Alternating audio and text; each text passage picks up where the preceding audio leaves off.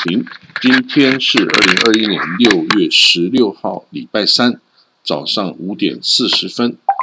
今天呢的国际新闻比较多哦，大家有耐心，我讲快一点吧。美国啊，他评估啊，中国在广东的这个核电站的泄漏的问题哦，说它尚未达到危险的水平。那这个位在这个台山哦。广东台山的核电站哦，是一个中国与法国一起这个哦，等于是建设的这个一个核电站。那法国占了三十 percent 的股权哦。那这个当然里面也有这个法国的工程人员、技术人员哦。那他说最近哦，这个这一个核反应堆哦，这个有这种辐射泄漏的事件哦，那有气体。这种辐射裂变的气体哦外泄，那法国的这个哦这公司哈就向美国哦提出这个求援哦，希望美国来协助解决这一个辐射泄漏的事件。那当然我们不知道为什么法国的技术人员会做这件事情啦哦，那这个但是美国的官员啊他们在。跟美国能源部专家哦，在评估之后，觉得说现在还没有到哦，还没有到这个迫在眉睫的这个放射性的威胁的程度了哈。只有只是哦，可能需要还是需要去解决然后他说这个一些这个安全围堵设施哈，这个核电站围堵设施可能已经损坏了哈。那那为什么会损坏啊？是不是这个偷工减料啊，还是怎么样了哦？这个都需要再去。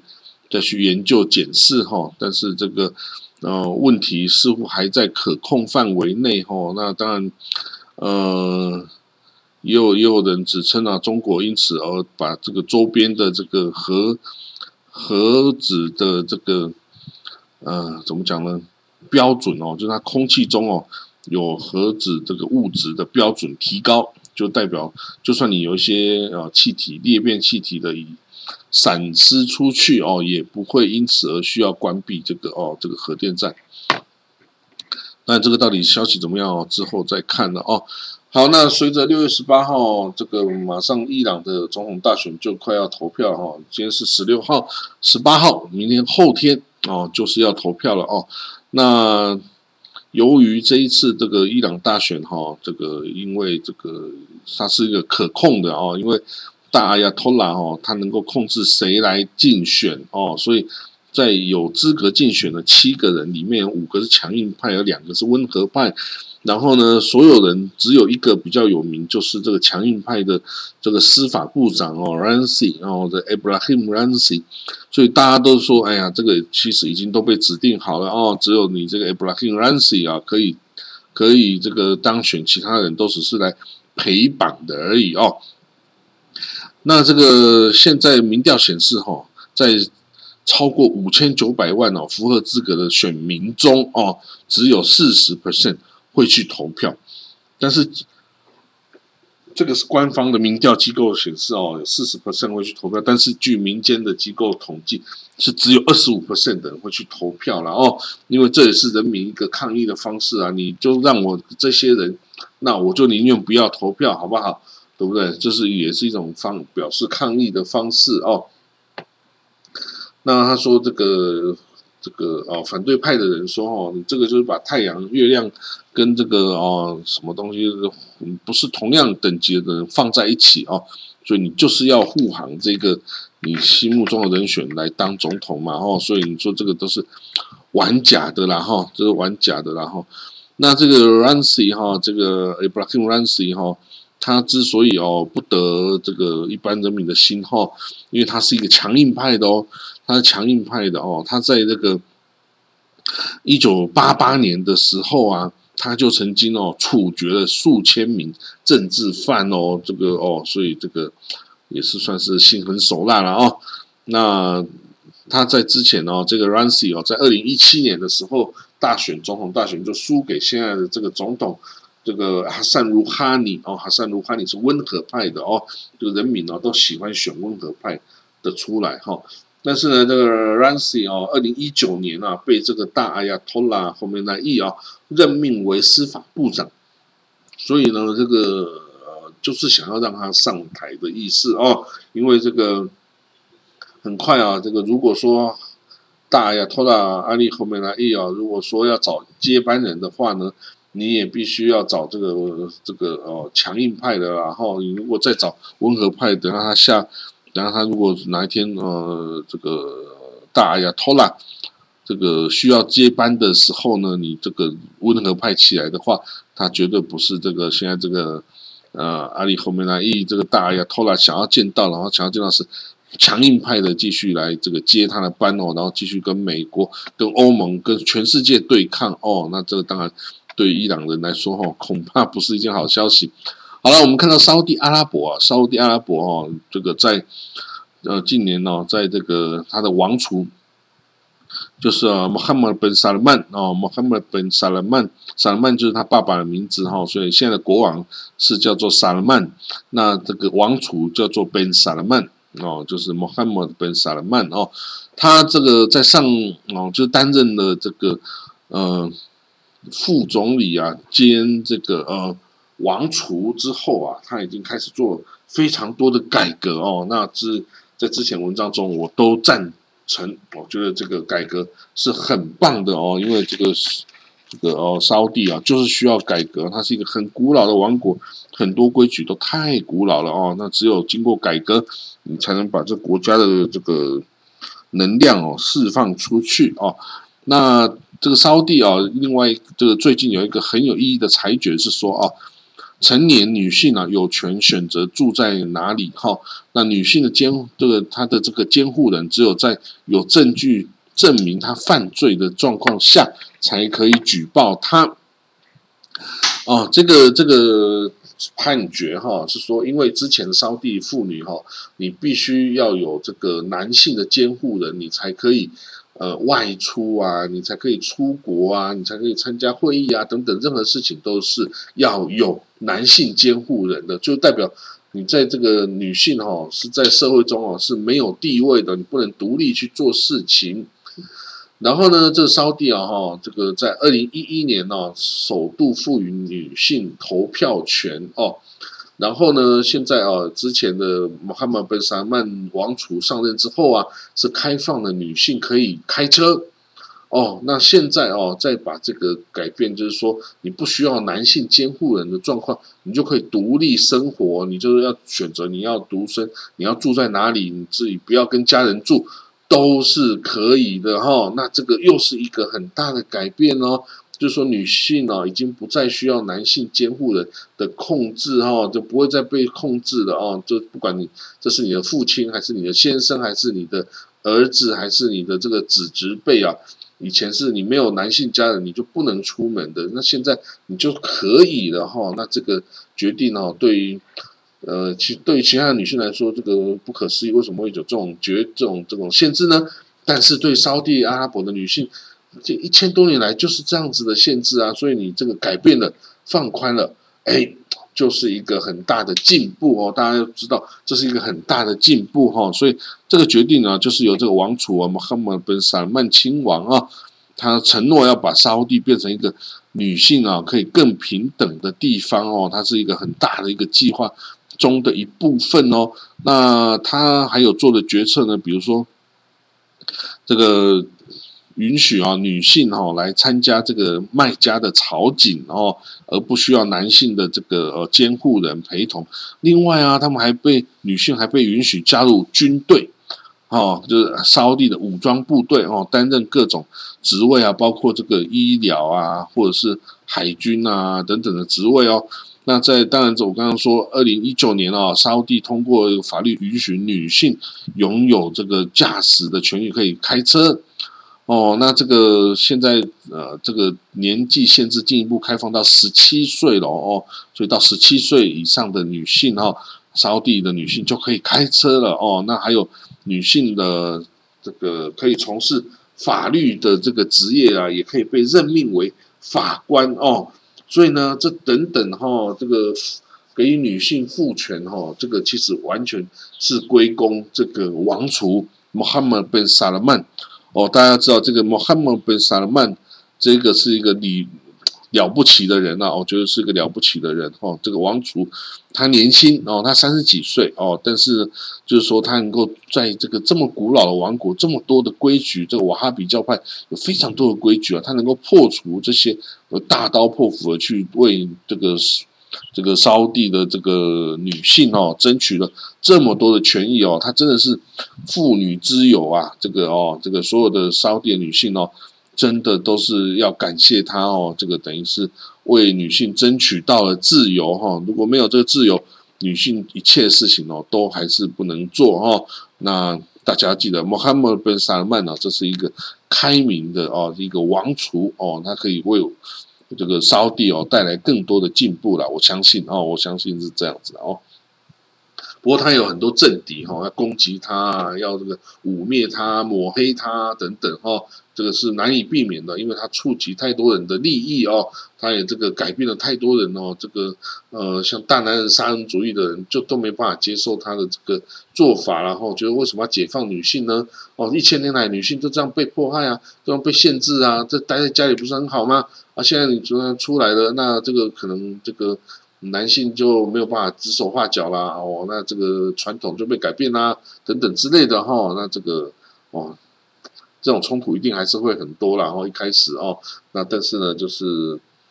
呃，anyway，给女性哦，尤其这个是女性占人口一半嘛，等于是你给一半的人自由哈，那这个这些人哦，相信都会很感谢你啦哈。这个我们这王楚，我觉得是个了不起的人物。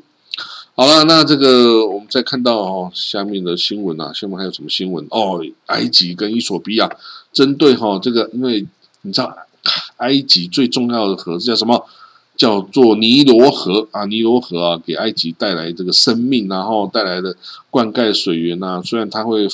泛滥成灾，可是泛滥成灾带来的这些淤泥啊，就是最好的肥料哦。所以从自古以来，埃及之所以有这个璀璨的文明哦，几乎是。领先全世界的文明哈，最古老的文明，这个盖金字塔这些哦，中王朝、古王朝、新王朝哦，这些法老王们哦，这个文明之所以来，就是因为这个哦，尼罗河啊。今天尼罗河你知道吗？尼罗河是哪里呢？其实尼罗河它起源于哈，也不是只有在苏丹哦，它在南边更起源于，它其实起源在伊索比亚。伊索比亚是一个高原，然后那这个河流流到这个从伊索比亚流到苏丹，然后苏丹再流到埃及，然后这个这个尼罗河是一个非常长的河流。然后呢，这个为了这个取得水源啊，跟这个电力哈水电，所以呢，伊索比亚就在这个开埃这个尼罗河的最上游哦，这个伊索比亚境内哦，就盖了一个非常大的大水坝哦，把这个水啊通通给它拦截下来了。哇，这个这个引发了埃及跟苏丹啊非常大的这个强烈的这个哦这个反感跟这个指责哦。他说呢，哎呀，你把这个青尼罗河上的这个大坝的水啊，通通拦住了，那我们下面下游的人通通没有水喝了，那这个是很无法被接受的哈。那因为这个尼罗河青尼罗河哦，是这个尼罗河主要的支流哈，那。供应了埃及九成的水哦，百分之九十的水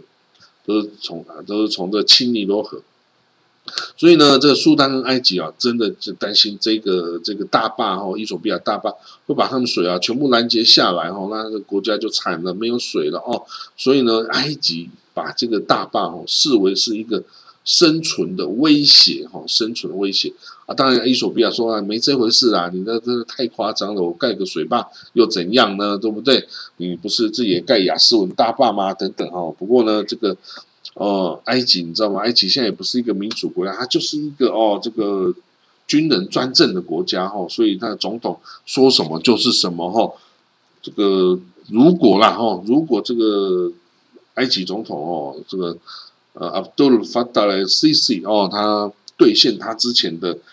威胁哦，就包括使用武力哦，使用武力来这个对付你这个这个水坝的话呢，哎呦，那这样子呢，是不是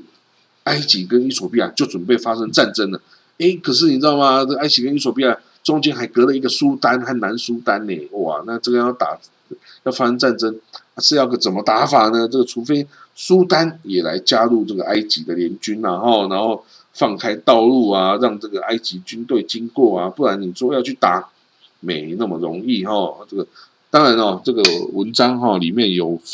比较了一下哈，埃及跟伊索比亚的军队的实力，然后我们可以看到埃及哦，埃及是一个很强大的军队，它是全世界第九大的军事大国，那埃伊索比亚呢就排到第六十名，